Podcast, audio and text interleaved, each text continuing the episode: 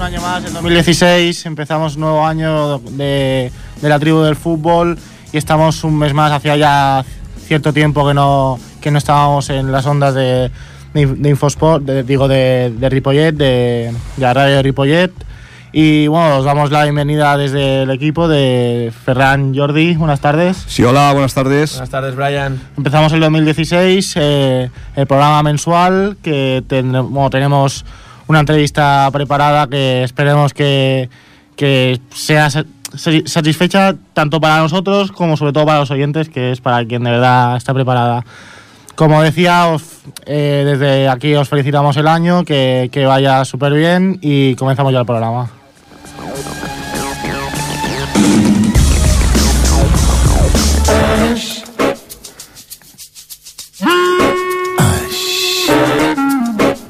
El personaje del mes. Como tú decías, Brian, hemos preparado una muy buena entrevista, pero con un viejo conocido, un viejo rockero para nosotros. Sí, el- un viejo, bueno, ya, ya, ya- es un, un referente para Que, nosotros. que este año no, bueno, esta temporada no podíamos, no habíamos podido hablar con él aún y, Sí, bueno. y teníamos ya ganas. Sí, Y no, no habíamos hablado con él, aunque siempre hablamos con él, aunque sea, aunque sea fuera radio. Desde Este, luego. este es Miquel Echarri, entre otras cosas vino hace muy poco aquí a Barcelona y se llevó una victoria con la selección de, de Euskadi, nos, nos robó así. Sí, sí, sí, vino, vino con la selección. Él, él es, como ya hemos dicho en anteriores ocasiones, el seleccionador de Euskadi, de la parte guipuzcoana. Sabemos que el de, de la parte de, de Bilbao, por así decirlo, es, es Amorortu. Entre, entre Echarri y Amorortu son, son los que llevan habitualmente y hace tiempo ya la selección de Euskadi, que como dices tú, eh, ganó aquí en el Camp Nou con gol de Aduriz por 0 por 0-1. Con un Y- partido que luego mm, tendremos seguramente con, con Miquel ocasión de, de discutir un poquito. Y con él tenías una- un poco de idea de hablar un poco, no solo de ese partido, eso ya es plan secundario, sino algo de, de- de- de métodos de trabajo. Sí, de métodos de entrenamiento. Aquí lo que, lo que se pretende hoy un poquito, y no sé si lo lograremos seguro, que, que por el ponente que tenemos. En primer lugar, buenas noches, Miquel. Buenas noches. Buenas noches. Bueno, eh, estuvimos hablando ayer y nos dimos un palizón de media hora larga hablando por, por teléfono sobre cómo enfocar el, lo que llamaríamos una masterclass hoy, una masterclass táctica. Y hablábamos, pues, eh, bueno, del de, de- entrenamiento estructurado, ¿no? Toda- todas estas, estas nuevas formas de definir la manera de entrenar.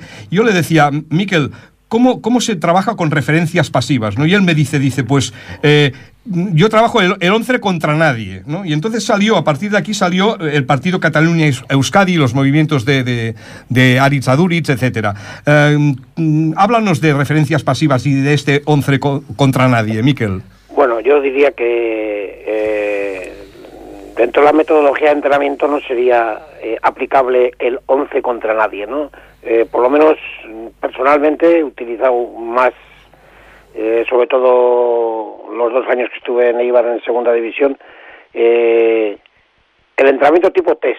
Es decir, que al final de, la semana, cuando tú has preparado el partido y tienes pensado una forma de jugar porque ya has tenido en cuenta eh, las características de tu equipo y también las del equipo rival y lo que pretendes es que tu rendimiento sea superior al, de, del contrario, sí hacer en- sin rivales eh, ataques y defensas, ataques y defensas, de forma de que los jugadores sientan en principio las distancias entre ellos, las distancias entre las líneas, dependiendo de la zona de juego, dependiendo del número de jugadores de su equipo que tengan, y a partir de ahí sentirse cómodos en cuanto a distancias, en cuanto a figuras teóricamente geométricas, pero que dan eh, que pueden definir las distancias entre líneas y las distancias entre hombres de una misma línea, para ver si, por lo menos solos, nos sentimos con el equipo equilibrado.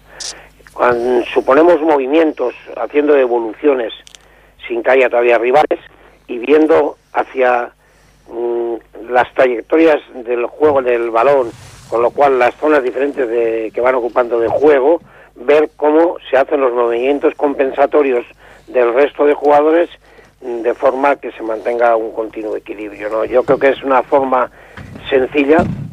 Mm, sé que también lo utiliza, o por lo menos hace eh, tres, cuatro años cuando estuvo eh, este, el entrenador argentino Bielsa, en- Bielsa. En, Bilbao, también lo utilizaba de vez en cuando para la, mismo, la, la misma forma de, de hacer sentir a los jugadores la distancia. ¿no? no es un entrenamiento en sí lo que vas a hacer, sino al revés. Es después de haber hecho el entrenamiento, comprobar si efectivamente el equipo ha entendido la- el desarrollo del sistema, es decir, la táctica que queremos emplear. Luego la colocación y las relaciones que tenga el, el rival, los rivales entre ellos, serán los que harán cambiar o decidir cuáles donde, las zonas donde tú vas a ocupar. ¿no? ¿Tú, Miquel, divides el espacio en varias zonas? Mm, No concretamente. Si vas a hacer entrenamientos específicos, según lo que quieras trabajar, dependiendo eh, el entrenamiento específico mm, dirigido al fin de semana.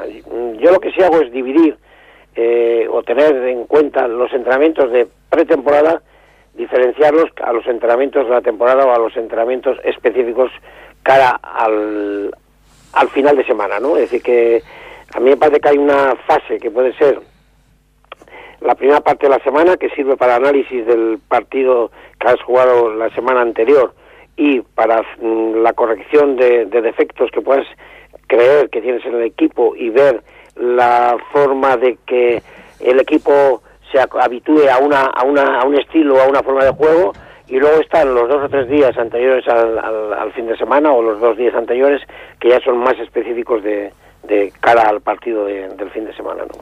Cuando tú entrenas tres días a la semana en un equipo amateur o incluso de tercera división que entrene tres días, ¿tú crees que pu- se puede hacer? Mm, ¿Se puede trabajar así? Yo me parece que se queda un poco corto. Nosotros entrenábamos, eh, te estoy hablando de los años 75 a 80 y tantos, que, que entrené yo en, bueno, fueron tres o cuatro años en tercera división, eh, que sí entrenabas tres días. Había gente que, que había equipos que, que, al, que al cuarto quinto mes eh, los convertían en dos semanas. Hoy es raro el equipo de tercera división que no entrene cinco días, ¿no? Sí, y que, que yo creo que, que afortunadamente la gente le da importancia al entrenamiento y, y hoy en día ya te digo que es raro, por lo menos eh, aquí en el País Vasco, el equipo que en tercera no entrena cinco días. Eh, eh, hablábamos ayer de lo que era trabajar con referencias pasivas o estas, lo, lo que diríamos, estos, estas figuras que están en las barreras que hoy en día las vemos, eh, pues cuando vemos en televisión un re- el reportaje, pues yo qué sé, del entrenamiento del Atlético de Madrid, del Barcelona, del sí, y ves estas eh, que sacan, sacan estas, estos muñecos, por así decirlo, y los van colocando en diversas, en, en- en diversas situaciones, en el- posiciones en el campo. Mm, ¿Qué nos podrías explicar referente a esto? a Bueno, estas referencias eh, pasivas. yo al que más le he visto ha sido a, a Bielsa, que le seguí bastante en los dos años que estuvo en Bilbao. Utiliza mucho, utiliza todo prácticamente eh, todos los días y prácticamente a todas las horas, eh, porque los entrenamientos son muy analíticos. A mí, a mí me gustan, a mí me gustan los, eh, me gustan los entrenamientos analíticos, aunque lógicamente me gusta cuando los pues, los contextualiza y, los convierte en estructurados o, o incluso en, en, en- en entrenamientos globalizados, ¿no? Pero eh, yo creo que de la, de la repetición y de- del hábito de, de acostumbrarse cuando mm, los entrenadores disponen no disponen de cualquier forma la- los, los sujetos pasivos, sino, sino en zonas que más o menos se pueden encontrar. Está claro que luego el domingo ese, ese objeto se va a mover y no va a ser lo mismo, pero sí que para la visión de juego o para, a ver, para, para saber las zonas de juego donde pueden estar sus compañeros, tienen mucho ganado. Y entonces a base de, de repetir, mm, primero, aunque el valor cualitativo de la precisión no sea el mismo porque el, porque el, el- objeto está parado, sí que el hábito mm, de repetir los pases, de repetir los centros, de repetir los remates, sí que da una mayor confianza al jugador para atreverse a hacerlo el, el- el domingo. ¿no?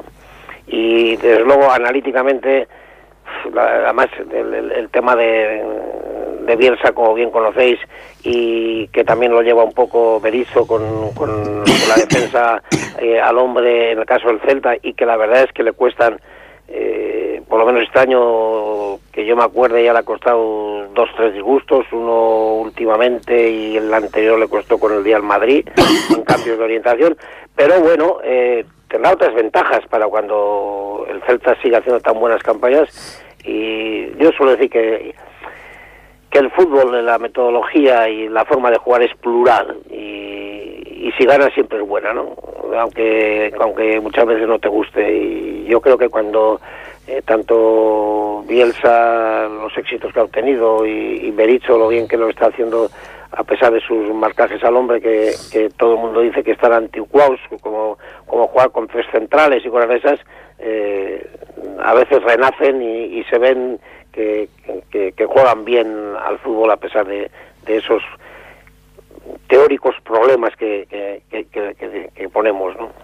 Uh, yo, Miquel, uh, vamos a ver, desde mi desde mi, mi nivel, mi bajo nivel, ¿no? No, no, no digas ahora bajo nivel, porque han dicho que vamos a hablar a nivel de macho, no sé qué. No, no, no, de, master, de masterclass. Pero el, master, el, que, da, clase, el que das la masterclass eres tú, no, no, no, no, no, no nosotros. Una de las tuyas. No, no, pero mira, yo, yo, yo juzgo así, pues eh, hablo, hoy día hablo del fútbol inteligente, ¿no? Podemos hablar ya sí. claramente del fútbol inteligente, vinculado hoy en día, pues, ¿qué diríamos? A Cruyff en su momento y muy, muy, muy mejorado eh, con Lillo y Guardiola, ¿no? Como su pionero, por los conceptos que manejan. ¿Tú crees que esto, que le podríamos llamar fútbol in, in, inteligente a esta nueva forma de jugar? Mm, bueno, le puedes llamar a esta forma de jugar y a la que antes también se jugaba. ¿eh? Yo creo que para jugar al fútbol siempre ha sido necesario, necesario la inteligencia. La inteligencia, quiero decir, a la hora de resolver los problemas que se suscitan, ¿no? Sí. Eh, tú, yo te voy a hablar eh, casi de la WM, ¿no? Pero no llegué yo a conocerla, pero sí la, la, la sí, casi la, casi la misma, ¿no? El, el, el 3-2-2-3, ¿no? Para decir de alguna forma, ¿no? Y allí también hacía falta eh, mucha inteligencia para, para, para sobresalir. Lo que pasa que sí es verdad que la velocidad era menor, las sí. distancias mm, eran menores, hoy en día el fútbol mm, tiene una velocidad terrible, eh, hace falta ser, sobre todo, mucho más rápido en la, en la toma de decisiones, con lo cual ahí hay, hay, un cambio importante y por ello suelo decir yo que eh, hay que entrenar más y sobre todo creo ¿eh? que hay que entrenar mucho más en el campo de fútbol para que para que se repita las acciones no eh, este mes de octubre hemos tenido el UEFA Pro que, había que actualizarlo después de tres años en Madrid que estuvo pues bueno, prácticamente todos los entrenadores de, de nivel internacional y nacional de España en Madrid y uno de los ponentes fue Pep Guardiola y a mí fue el que más me gustó en, en, lo que dijo un poco cara al entrenamiento, ¿no? Decir, porque lo dijo de una forma sencilla, ¿no? Eh, entrenamiento, pues entrenamiento hay que jugar mucho al fútbol, porque la toma de decisiones es constante y para que eh, las apariciones de las circunstancias del partido a base de jugar mucho se repitan y aparezcan en el entrenamiento. Segundo, hay que jugar al fútbol, pero hay que jugar teniendo en claro los conceptos del juego. ¿eh? Entonces eh, ahí entraría igual un poco la parte analítica, ¿no? Y después eh, terminó diciendo y con correcciones. Eh, también recordaba a un chico que no me acuerdo el nombre que jugaba en el fútbol catalán al que leí el año pasado en una de las de los blogs de Pedernau eh, hablaba de que para él la calidad del entrenamiento estaba en las correcciones, ¿no? Es decir, un mismo entrenamiento con correcciones o sin correcciones eh, mejora la calidad con, con, las mismas, ¿no? Con las correcciones, ¿no?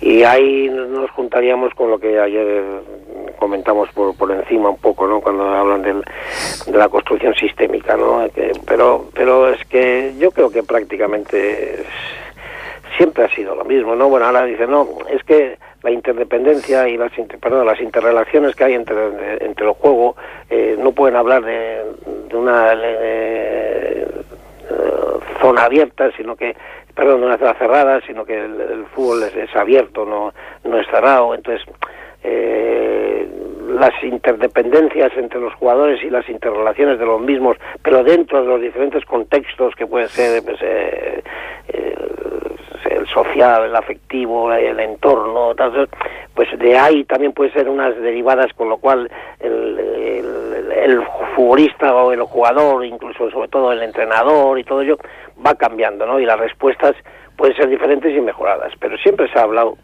de la acción del sinergismo, eh, tú y yo hablamos y, al final de la conversación comunicamos eh, decimos cosas diferentes tal, y al final, ¿qué pasa? Que mejoramos los dos, ¿no? Hay, hay una, una mejora debido a, a esas interrelaciones, ¿no? Y hay otra forma de pensar diferente igual al, al, comienzo de que hemos hecho. ¿no? De todas maneras, mmm, yo para mí, tú sabes que, es un tío al que le tengo, además de un aprecio, lo, considero un tío fantástico eh, en este aspecto, en el aspecto de conceptos, de mejora de conceptos, es, es Juan Manuel Lillo. ¿Qué crees que, que ha aportado este hombre?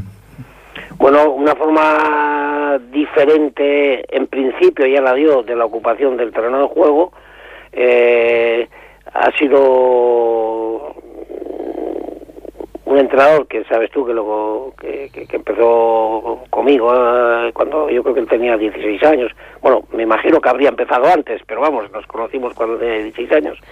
Y todo ha sido como una búsqueda de, de mejorar terriblemente el juego del fútbol eh, meter todas las variantes que, que pueden haber tanto a nivel de, del ser humano como del propio juego y ver la dinámica del juego y bueno, yo creo que, que, ha sido un hombre importante en el cambio de forma de pensar y de, y de entrenar, ¿no? A mí, bueno, a mí a mí desde pequeño me gustó mucho entrenando, a pesar de que él le quita importancia y igual va por otros valores, a mí lo que más me ha gustado es entrenando. O sea, que lo mejor, lo mejor de Juanma es, es cómo entrena. Yo lo mejor de, para mí de Juanma es, es su entrenamiento. Mm. Su entrenamiento y sus correcciones y, y, su, y su visión del juego del fútbol, ¿no?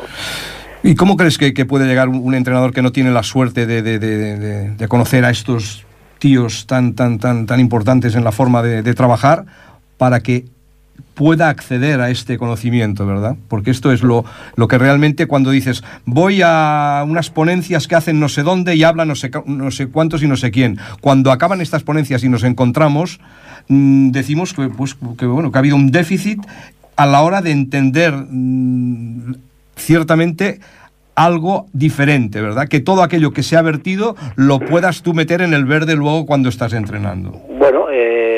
Eso es eh, muchas veces la capacidad de expresión o el nivel eh, expresivo que igual es eh, muy alto para el, para el nivel de los asistentes o, o que el asistente no eh, pues eh, no lo quiere ver, pero pero pero hay mucho, pero hay muchos que han mejorado a través de, de, esas charlas, ¿no? Y a pesar de, de, que digan que, que, que, no se han enterado, se enteran siempre, es decir, lo que hay que estar es atento y y luego está la, la discrepancia, el que te guste o no te guste, se diga cada uno, ¿no?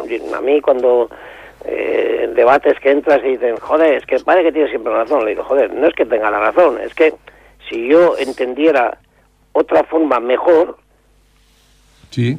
la haría de esa forma. Es decir, hacer, eh, yo si no hago de una forma que puede ser mejor es porque la desconozco o no me parece que es mejor, ¿no? Es decir, que eh, hay una frase bien clara, las primeras del libro y que no y que no son de fútbol, es decir, eh, eh, la transferencia de los conocimientos siempre será tema de debate, siempre será tema de debate.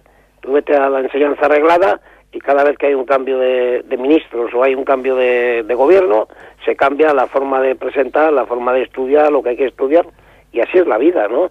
Lo que pasa es que eso no debe de frenarnos, cada uno por su camino y cada uno intentando eh, asimilar lo mejor posible de, de, todo lo que va oyendo en, todas las comunicaciones.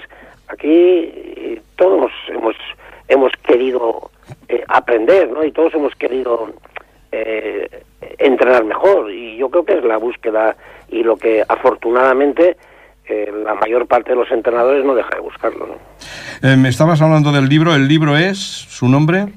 No, digo, el libro de las 100 frases, no sé si es la sí. primera o la segunda. Sí, bueno, lo, lo, digo porque si es verdad, hay un libro tuyo de Miquel Echarri que es 100 frases al pie, que la verdad es, es, recomendable. Lo que pasa, sí, sí que es un libro que tiene 100 frases muy interesantes.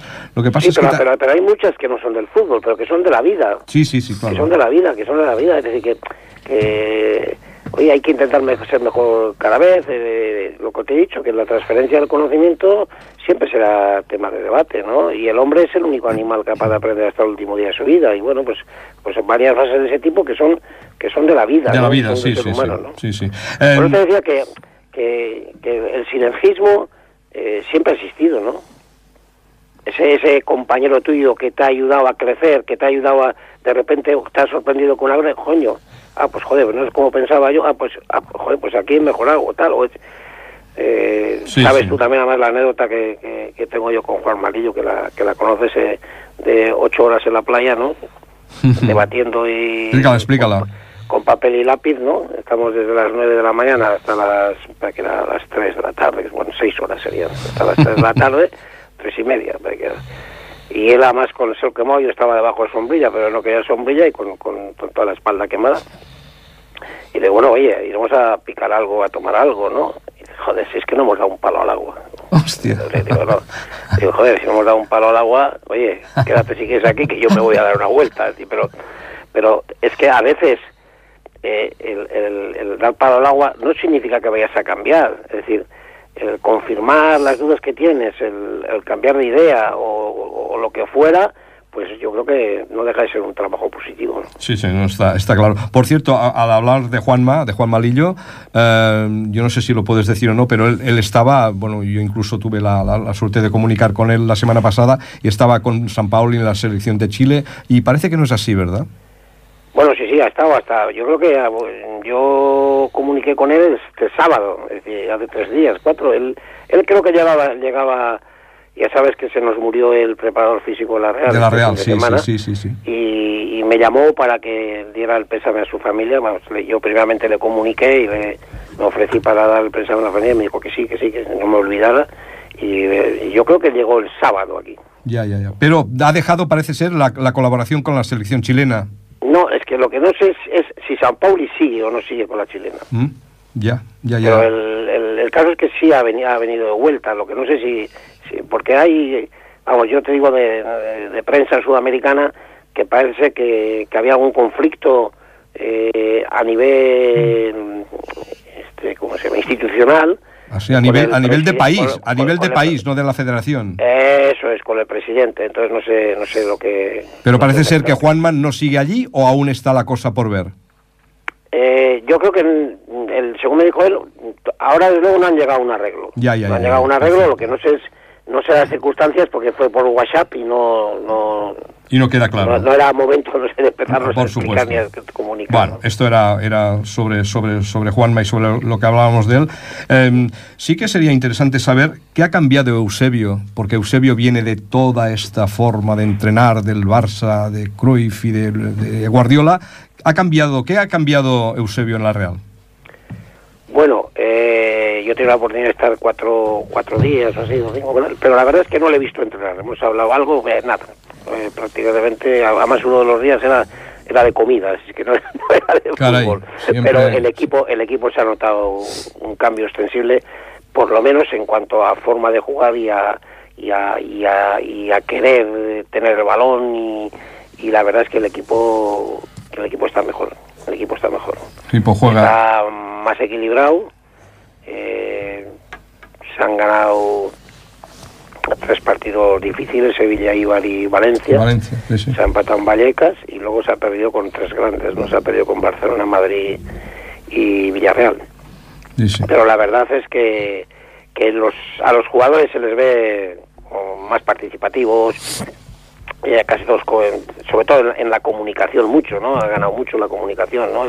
Hablas el mismo idioma, es decir, que... Y luego eh, las ideas de, Eusebio, pues se ve que, son de... eh, de proponer jugar al fútbol, ¿no? De, mucho balón, tienen mucho balón, intentan salir jugando de atrás, cuando no pueden, no, lógicamente, que eso, es- eso, es, eso para mí es una forma inteligente de pensar, cuando no se puede jugar de atrás, pues no se puede jugar atrás, Por pero, supuesto. pero el público está más contento, la, la prensa también, y sobre todo este último día, pues ha ganado 2-0 al Sevilla y 2-0 al Eibar, digo 2-0 al, Al Valencia. ¿no? Entonces, eh, atrás hay más seguridad. Mm, se pierde, eh, parece que fue 3-1 ¿no? en, en Madrid, pero claro, con, con dos penaltis. Con dos penaltis, sí, en bueno, contra bueno, sí. El arbitraje- De, de un amigo tuyo, de un amigo tuyo, ¿no? Que arbitró. Sí, que arbitró el día del, del español Barça. Por eso que- digo que se hizo amigo tuyo, ¿no? Yo, Los árbitros también hablamos ayer de los árbitros, a ver si nos da tiempo. Eh, si te parece, Miquel, vamos a hacer un parón y así bebemos un trago de agua y seguimos con la entrevista. De acuerdo. Hasta ahora, gracias. Hasta ahora.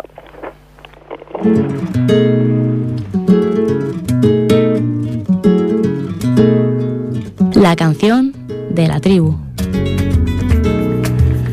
Y ahora os dejamos con este pequeño parón musical, no sin antes presentaros la, la canción de- del canijo de Jerez, de este entrañable personaje para los amantes de la música rumba, de la, de la música contemporánea, así, para, para decir que es un tipo diferente, como nosotros aquí hablando de fútbol, y simplemente presentaros a este peculiar personaje y su música, también hablando del fútbol, que es lo que nos gusta. Os dejamos con el canijo de Jerez.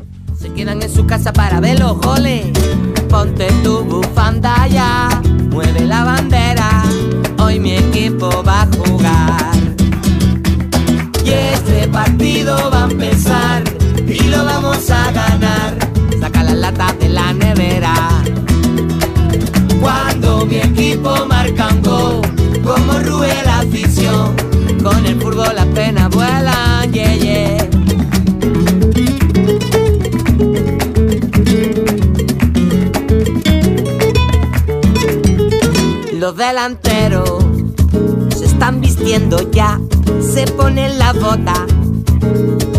Todo preparado para manchar la ropa. El campo lleno, la noche clara, sí. Está sonando el himno. Salen los jugadores y esto coge ritmo. Vemos al árbitro salir, parece mosqueado y está a punto de pitar. Y este partido va a empezar y lo vamos a ganar. Saca las latas de la nevera. Cuando mi equipo marca un gol, como rue la afición. Con el fútbol las penas vuelan, yeah, yeah.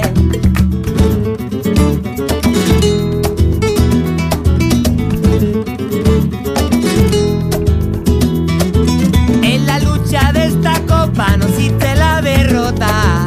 Aunque pierda mi equipo es el mejor.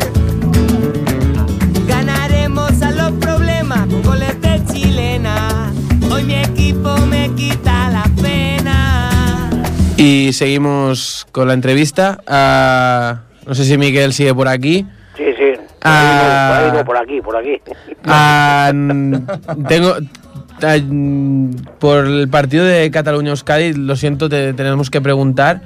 Porque más que nada tenemos la curiosidad de saber cómo se ensamblan las piezas, tanto que hemos estado hablando de- del trabajo en equipo, cómo se consigue ensamblar las piezas de, de unos jugadores que, en- aunque muchos de ellos jueguen juntos y se conozcan, no tienen el mismo método de juego. O sea, ¿cómo, cómo se consigue?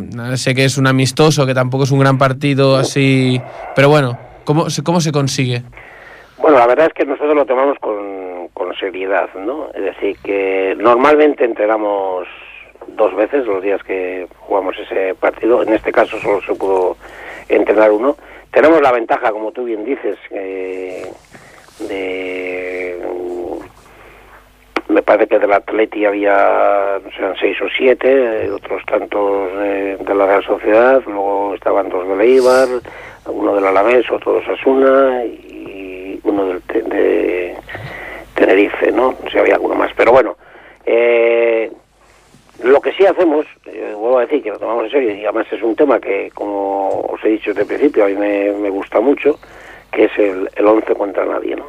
Y a pesar de que no lo hacemos en principio más que durante entre 5 o 10 minutos, sí hacemos co- eh, colocarlos en las posiciones que teóricamente van a jugar eh, y, y hacemos movimientos, hacemos movimientos mm, no, no corriendo, sino andando, pero ver las variaciones y las formas distintas que puede tomar el equipo en función de si estamos atacando con una banda, si estamos atacando por la otra, si lo que atacamos es por el centro, según va subiendo el equipo, cómo va la defensa y el portero corrigiendo, cómo los hacemos los movimientos compensadores y pues eso, lo, se- en este caso, como intentamos jugar entre un 4-2-3-1 y un, y un 4-4-2, pues eh, con la variación de toquero, si estaba a la misma altura de, de Aduriz o estaba un poco más atrás, aunque nuestro objetivo era que, estuviera cerca de Busquets, que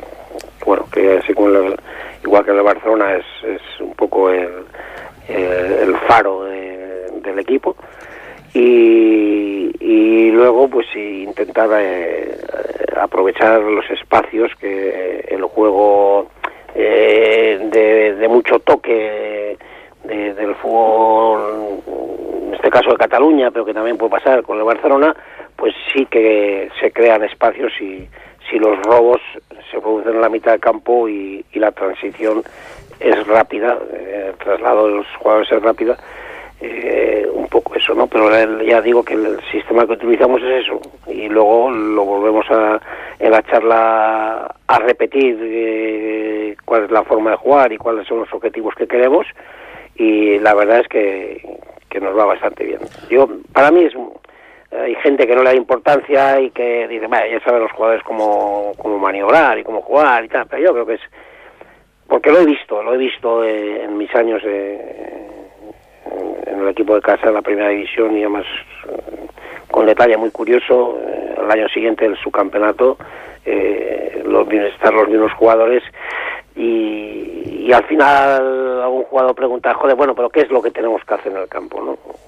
Eso, eso ocurre, parece que no, pero yo creo que, que el hecho de que sean jugadores profesionales no, no hay que abandonar el- la, repetición y el recuerdo de cómo queremos que se mueva más o menos la gente por el campo. Ah, has hablado de, de Aduriz, así brevemente, pero hablando con Jordi, él, él considera que tuvo un papel importante aparte del gol, que es lo que todo el mundo ve, pero el papel que tuvo ahí fuera, fuera de que lo, lo que la gente normalmente ve, que es el gol o un, un buen pase, una buena asistencia, ¿cómo valoras el papel de Aduriz que hizo en ese partido?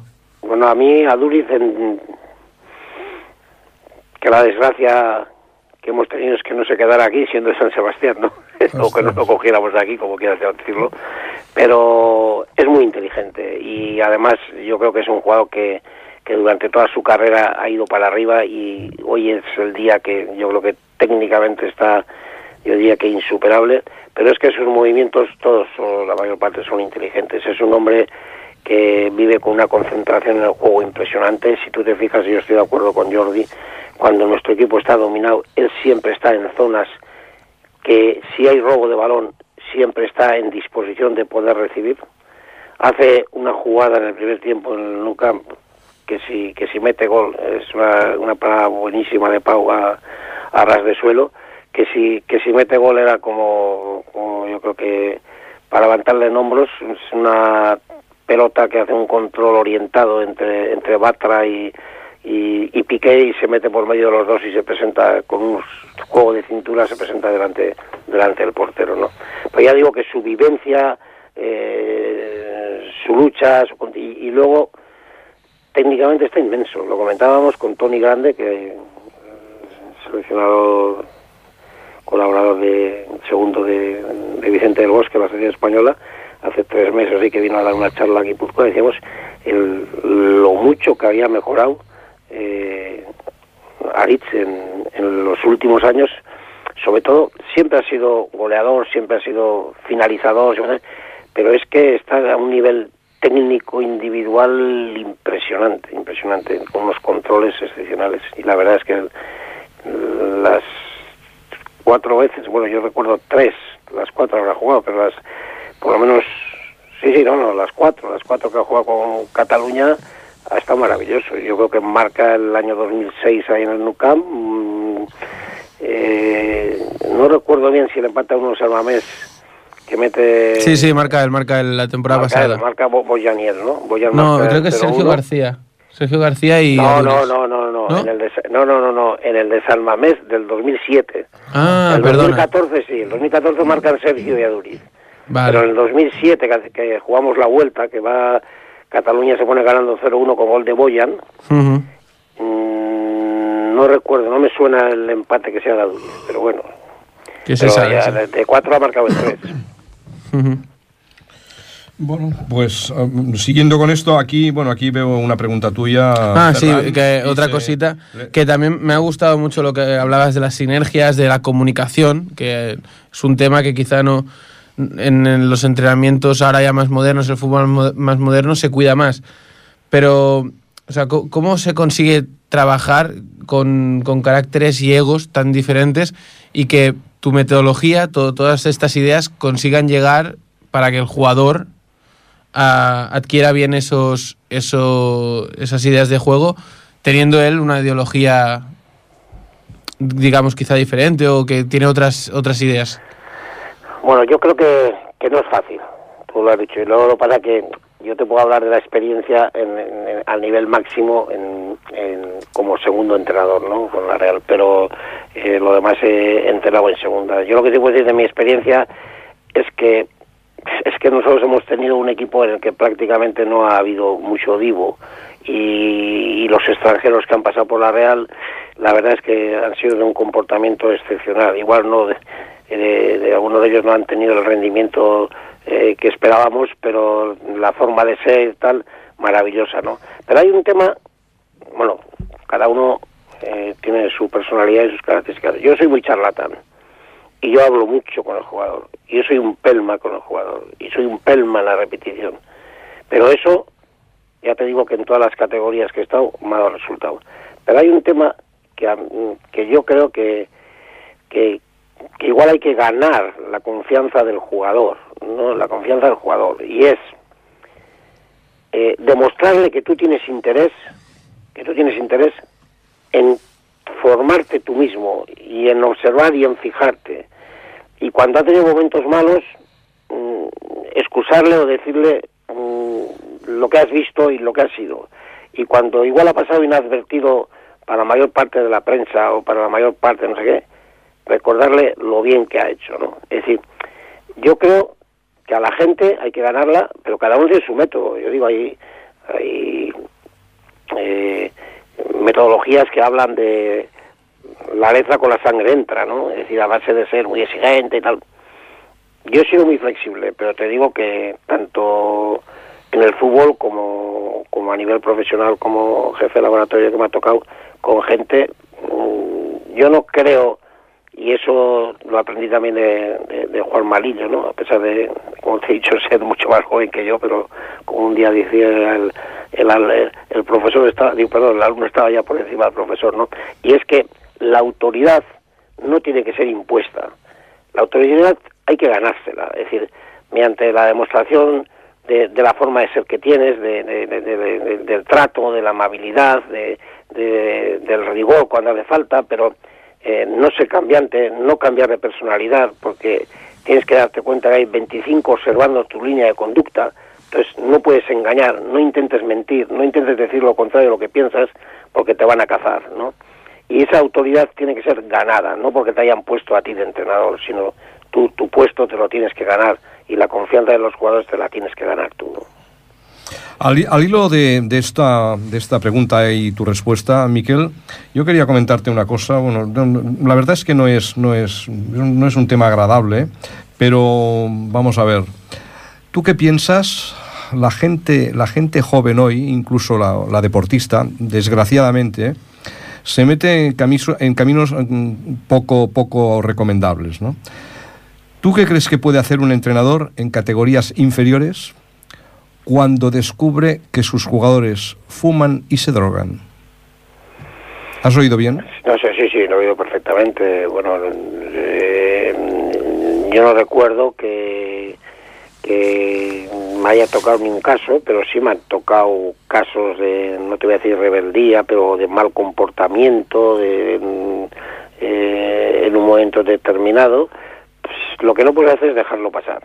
Tienes que hablar con ellos, tienes que hablar con sus padres y, y ver también la línea de conducta de sus padres, pero tienes que intentar de alguna forma reconducirlos, ¿no? Es decir que- Pero, Mi- Miquel, perdón, estoy hablando de drogas, ¿eh? Estoy hablando de porros, a lo mejor puede Ya, haber pues, cocaína, pues, puede pues, haber, pues puede haber, mismo, puede haber bebida, hombre, borracheras, ver, que es pero- droga. Pero, pero yo lo que, te, lo que te quiero significar es que los caminos no son la, la línea corta, por decirlo de alguna forma, a no ser que quieras dar un escarmiento porque hay eh, cinco que están tocando seis, pero si alguno de ellos, además de eso, ves que tienen más inconvenientes o lo que, como te creas, digas, bueno, pues a este le vamos a retirar del equipo, le vamos a decir que si no deja en un mes o deja en dos meses, se va a ir del equipo, y, y ves si al cortar, qué es lo que quiere el futbolista, el del fútbol base. Si el del fútbol base no hace nada por mejorar, pues a ti no te debe de importar. Oye, fuera del equipo, aquí no que droga no se juega y, y no pasa nada, ¿no? Pero yo te voy a contar una anécdota. Estando en los tiempos de, de Kraus, es decir, son 90 y 98, 99. ¿En los tiempos de quién? De Kraus, ¿no? No, no, en- A Kraus en la Real Sociedad, entrenador. Sí, en el 99 hay, dos, hay dos chavales de cadete que en una rueda de prensa entran y, y arman un ciruelo, ¿no? Es decir, bueno, un ciruelo. eh, Arman escondido, to- además vestidos todavía de, de futbolistas porque iban a entrenar y, y el- y ya conoces tú nuestras instalaciones que están juntos los de los chavales y los mayores, Sí, todo, ¿no? sí, sí. Y, y entonces entra y dice, a ver, mister, menos cuento y más jugadores de la cantera y tal, ¿no? Caray. con la rueda de prensa, ¿no? Entonces, eh, bueno, eh, a mí eh, me avisan, estoy y digo, maca, este ha sido, eh, si ha sido uno pequeño es tal y si ha sido uno grande es tal. Y me dijeron, no, es que han sido los dos juntos. ¿no? Es decir, tú ya sabes antecedentes, el pícaro, el tal, quién puede ser, ¿no? O ya los tienes un poco controlados, ¿no? Entonces, claro, llega la directiva, el presidente, tal, oye, Miquel, estos chavales fuera. Digo, no, hombre, no, fuera porque... No, no, fuera, fuera, un chaval de esta edad, no sé qué. Digo, no, hombre, un chaval de esta edad es el que puede cometer errores todavía. Lo que no sería normal que fuera uno del Sanse o uno de 25 años. Pero un chaval de 13 años no se puede equivocar. Entonces lo que sí hicimos es castigarles, castigarles para dos meses, pero de forma que volvieran en el mes de mayo y no se fueran hasta septiembre, ¿no? Y bueno, los chavales ya lo actuaron con normalidad, pero por eso te digo que también que, que tampoco por un pecado que cometas lo vas a defenestrar, ¿no? Pero ¿tú crees, ¿tú crees que el club, el club al que le ocurre una situación de este tipo debe intervenir a través de Sí, su directiva? Sí, sí, sí, sí. A mí sí, a mí sí. A mí yo creo que... No, no, yo creo que el entrenador debe hablar con la directiva y yo creo que eso debe, debe de cortar. Creo, pero bueno, hay otra relación que, bueno, aquí los... claro, Estoy hablando yo igual a nivel profesional, ¿no? Ya desde hace igual... Te voy a hablar de 2000... 2000 o, o antes, 98, eh, ya se habla mucho con los padres. En los equipos profesionales hay reuniones con los padres, hay incluso psicólogos para los padres. eh, en eso se ha, se ha avanzado mucho. Pero, Mi- Miquel, Miguel, mm, yo hablo de equipos sencillos. Ya, de, por eso- de- por eso de- te de digo- este pueblito que por eso tenemos te digo- nosotros por por ahí arriba no. y encuentras pues que los chicos pueden entrar fumando, que a lo mejor que salen fumando, esto es evidente, y que cuando entras en el vestuario pues o- o, mm, mm, sientes lamentablemente pues allí, que allí se ha movido el si porro. Eso, si eso veis, tenéis que cortar. Hay que cortar. Eso no se puede, eso no se puede dejar, porque el deporte tiene que ser un método de educación y tiene que ser un método de mejora deportiva y de, y de relación con todos, ¿no? Yo uno de los temas importantes que cuidaba en cuando estaba un poco responsable era y también el trato el trato a los demás compañeros, el trato a los arbitrajes, el trato a los delegados, el trato al chofer del autobús, el trato al que limpia las botas, es decir, hay que es El, lugar trato, que- el trato a la señora del bar que te ayuda y te, es, eso es. y te da la llave y te eh, eso limpia es, la ropa, por eso te digo, por eso te digo, pero el trato Sí, a todo sí. el mundo, ¿no? Eso no se puede dejar, Sí, no se puede tolerar que, que se escape de las manos.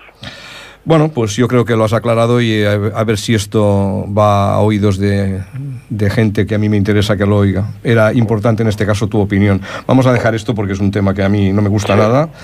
Mm, Yo aquí tenía un par de temas más y, mm, y al hilo del fútbol, de lo que estabas hablando con Ferran y luego del arbitraje, yo creo que nos dará, bueno, no sé, yo creo que, mira, mm, ayer también hablábamos del arbitraje, ¿no? Al hilo, pues, de lo que pasó en el campo del Español con el Barça, ¿verdad? Yo no sé si tuviste tú ocasión de ver el partido. Eh, vi el segundo día entero y el primer día, primer tiempo, 25 minutos. Bueno, yo te decía ayer, yo te decía ayer que estos partidos, sí, yo tengo la suerte de poder verlos a través de Bein Sport Sí. em, Francia, ¿vale? No los veo, no los veo en, en Canal Plus porque es una vergüenza y lo digo desde aquí. Yo no soy periodista ni soy nada, soy un entrenador malo y es, es, es horrible. pero, pero, oye, no te, no- a ver si al final te vas a creer que eres malo, porque como dices, entrenador No, bueno, malo, hombre, bueno, es igual, oye, yo no estoy ni al nivel tuyo ni al de Juanma ni Pero estos entrenadores pero ¿por qué buenos. no yo soy un aficionado, bueno, es igual. eh. Al final, yo lo que te digo, lo que te digo es que lo veo a través de Bein Sports. Yo te decía ayer que en Bein Sports decían que no había no, no había derecho, lo, lo habla- eh, en francés decían no, no, no hay derecho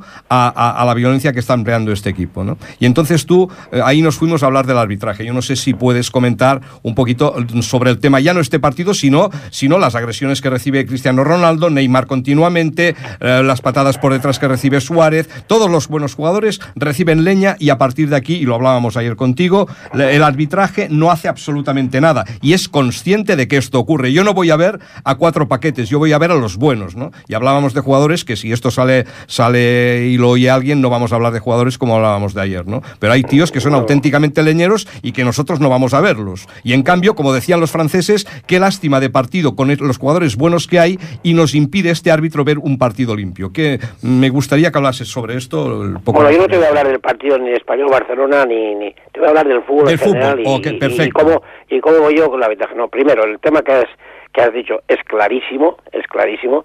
Es decir, el jugador que, tu- que tendría que ser más protegido por los árbitros es aquel que juega bien. Primero porque da espectáculo y segundo, hombre, hay, hay que portarse con todos, pero no puede ser que vayas en contra de.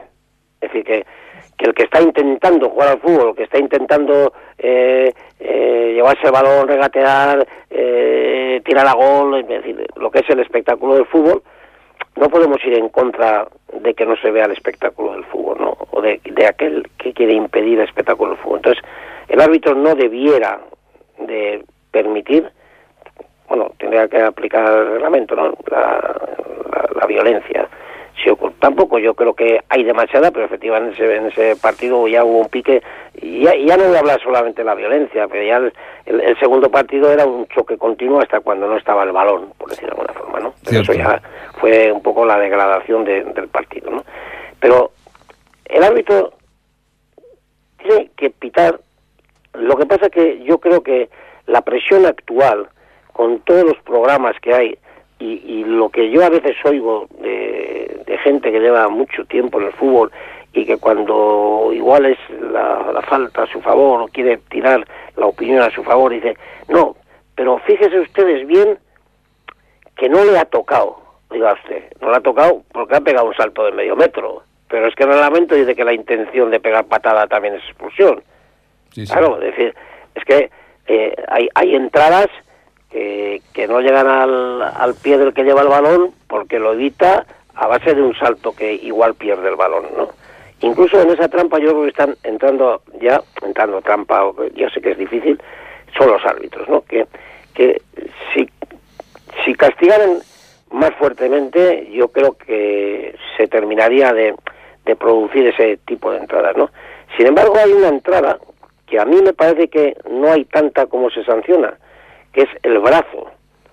Esa del brazo en el salto, Sí. yo creo que hay veces que la sacan como no, es que la ha pegado con el codo. Oiga, el codo no se puede separar del cuerpo, pero no la ha entrado mal, ha sido un choque fortuito. Es que es que yo creo que antes en ese sentido se dejaba más a la, a, a la forma de pensar del árbitro si veía la mala intención en la- o, o por la fuerza de la entrada o por la separación del codo respecto al cuerpo y tal, ¿no? Eso es.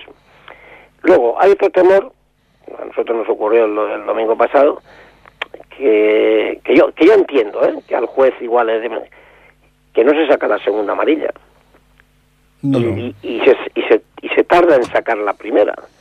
Y sin embargo a la primera hay veces que no le dan demasiada importancia, para mí, para mi opinión, porque resulta que igual una protesta en un momento que, que incluso igual tenía el jugador razón, pero por haber protestado te saltan la primera amarilla. Ya, ya, que ya ya. sé que el reglamento dirá que no se puede protestar, que sí, pero que que, que, que hay, eh, no sé, yo creo que dirá, hay que cumplir la ley, pero el sentido común no sé si no está por delante Sí, de la sí, ley, sí. no sé cómo decirte, ¿no? Por decir de alguna forma, ¿no? Yo te quería preguntar, antes, ya verás, Miquel, ya, ya, solo, solo un momento, cuando, cuando un jugador como Neymar, sí, pasa la pelota por encima y tal, ¿tú crees que cuando, cuando viene el rival y le, le pega un empujón o lo, lo tira al suelo, porque enrabietado de que el jugador este haga esta virolla, como llamaría yo, ¿qué te parece esto?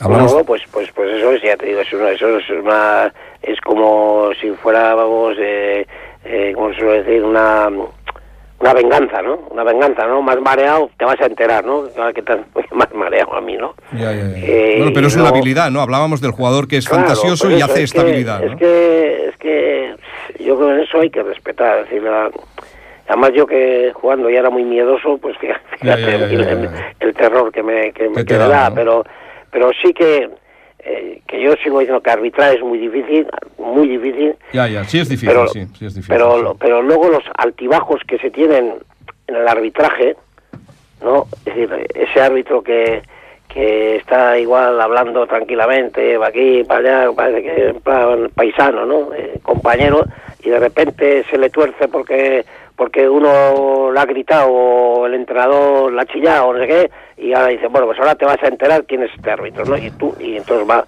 eh, en contra o, Ya, ya, ya, ya. o- o da la impresión, ¿no? Eso... Miquel, eso- Miquel, ah, te, me- Miquel, te corto un momento porque Brian te quiere hacer una pregunta que será la última. Sí, muy corta. eh. Bueno, yo pude ver el partido entero del primer, primer partido de liga de- del español contra el Barcelona, bajo mi punto de vista, que obviamente es súper humilde. Eh, no me pareció que el, que el español practicara un fútbol violento. Sí que fue un equipo muy agresivo, un equipo muy intenso, porque es que equipos como hay ciertos equipos como el español para plantarle cara a equipos tan gigantescos como el Barcelona eh, tienen que hacer algo diferente y, y además es que el español el, eh, se, que sí, hay que reconocer que se extramotiva con, con el Barcelona por el, por el derby en, en Cataluña. La pregunta, Miquel, ¿no crees que a veces se confunde, y sobre todo en el mundo de los medios de comunicación y algunos periodistas, la violencia con la intensidad y la agresividad? Bueno, en ese caso, del español que te digo, que yo vi 25 minutos, a mí no me pareció excesiva violencia. Es decir, eh, me pareció más la violencia sin balón, lo he dicho antes, en el segundo partido, es que se, se desmadró. Es decir, el pisotón del portero, Sí, el pisotón, sí, la- la el pegar después de haber pasado. eh, Eso se produjo bastante más en el, en el segundo partido, porque además ya eh, fue un continuo, cada vez que había una falta, era choque de trenes, ¿no? Sí. cosa cosa que no ocurrió en el primer partido. En el primer partido las entradas fueron fuertes, tampoco me pareció a mí de una violencia. Lo que pasa es que hay una cosa que, que a veces los hábitos tienen en cuenta y otras no, no. Y que igual si la tienen con el español como equipo más modesto y con otro equipo más grande no tienen, ¿no? Que es la reiteración de faltas, ¿no? Sí. Yo le, yo le comentaba a un árbitro de televisión hace 5 o 6 años, no, le decía tal, no, es que nosotros... Miquel, Miquel, acabamos el programa, Miquel, las 21.07, Bueno, bueno, 0007. pues, pues vamos a, pues vamos a ver a Sevilla con el Betis un rato. Perfecto. Eh, que vaya que vaya muy bien, Miquel. Muchas gracias, Miquel, Muchas por gracias por todo, como Igual siempre. Venga, Adiós, buenas noches. gracias. Eh, oye, feliz, feliz año nuevo a todos. Igualmente, Igualmente. igualmente, igualmente. Cerramos el primer programa del año. Muchas gracias, sobre todo a Miquel Echarri, por atendernos en esta extensísima entrevista de, y esta masterclass de entrenamiento y de fútbol, como siempre intentamos hacer en cada programa. Y nada más por nuestra parte, eh, felicitaros de nuevo el año y nos, y nos volvemos a ver el, el próximo mes, segundo martes de cada mes, aquí en Ripollet Radio, la noven- 91.3. Hasta entonces, buenas noches y buen mes.